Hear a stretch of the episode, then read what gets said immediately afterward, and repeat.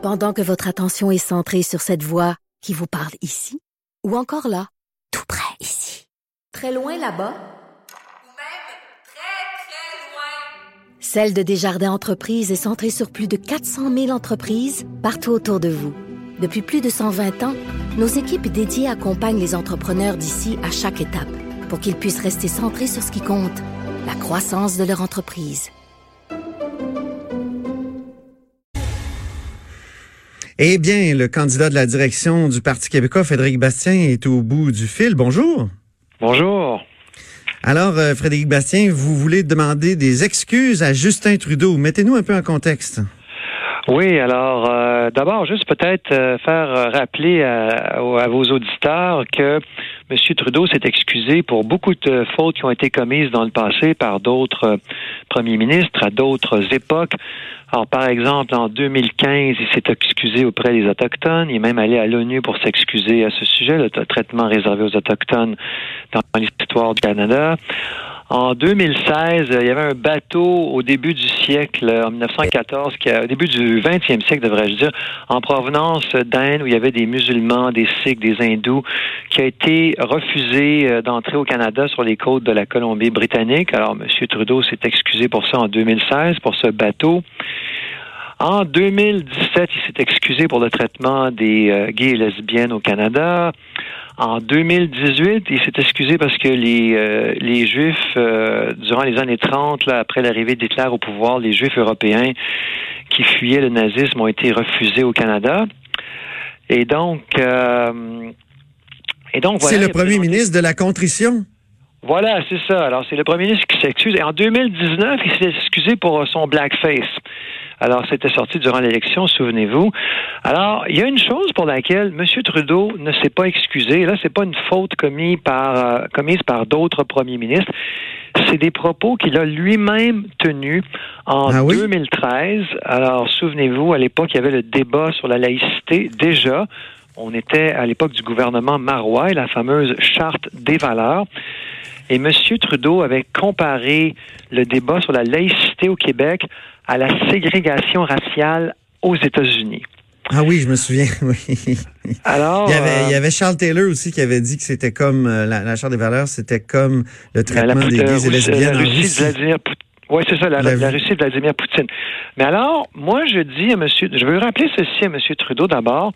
La ségrégation raciale aux États-Unis, ça a mené notamment au lynchage de 4075 personnes entre 1877 et 1950, la grande majorité étant évidemment des Noirs.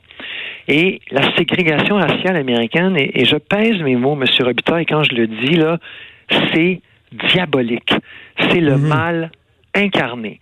Et c'est à cela que M. Trudeau, en 2013, a comparé le débat que nous avons toujours euh, en 2020 sur la laïcité. Alors moi, je pense que ce sont des propos odieux, des propos tout à fait euh, euh, vraiment inacceptables. Et donc, je demande à M. Trudeau de s'excuser pour ses propos. Donc, en 2020, il pourrait s'excuser cette fois pour ses propos qu'il a lui-même tenus et s'excuser auprès des Québécois. Oui, ben, ben, pourquoi Frédéric Bastien l'a demandé aujourd'hui? Euh, est-ce que c'est parce que ça, fait quand même sept ans qu'il a prononcé ces, propos-là? Pourquoi vous les demandez-vous aujourd'hui? Ben moi, je pense qu'il n'y a toujours pas d'excuses qui ont été euh, euh, euh, qui ont été présentés par M. Trudeau. À mon sens, quelque chose de beaucoup plus grave que le blackface pour lequel il s'est déjà excusé en 2019. C'est infiniment plus grave et c'est des propos dont il est directement responsable. Alors moi, je pense que M. Trudeau doit s'excuser. C'est, euh, me semble-t-il, quelque chose d'extrêmement important. Est-ce que ces propos ont eu des conséquences? Frédéric Bastien, est-ce que ces propos ont eu des conséquences euh, directes? Euh? Ces propos sont inadmissibles au niveau de l'attaque à la réputation du peuple québécois. Et deuxièmement, je demande aussi ceci. Nous sommes dans une course au leadership du Parti québécois et j'invite les autres candidats. Alors, je pense à M. Laurent Vézina, qui est un nouveau candidat de la région de Québec qui euh, veut se présenter dans la course à la chefferie. Évidemment, je pense aux autres candidats qu'on connaît davantage, moi, M. Paul Saint-Pierre Plamondon, M. Nantel, euh, Guy Nantel, M. Sylvain Gaudreau, et je les invite à ce que, je les invite eux aussi à se joindre à moi et à demander eux aussi des excuses pour les propos complètement inacceptables de M. Trudeau. Vous demandez une sorte de front commun là, des, euh, de tous les candidats. Moi, je pense que sur, une question comme ça, on doit euh, être, on doit faire front commun. Le, Parti québécois doit être uni. Ce sont des propos inacceptables auxquels on n'a pas euh, suffisamment réagi à l'époque.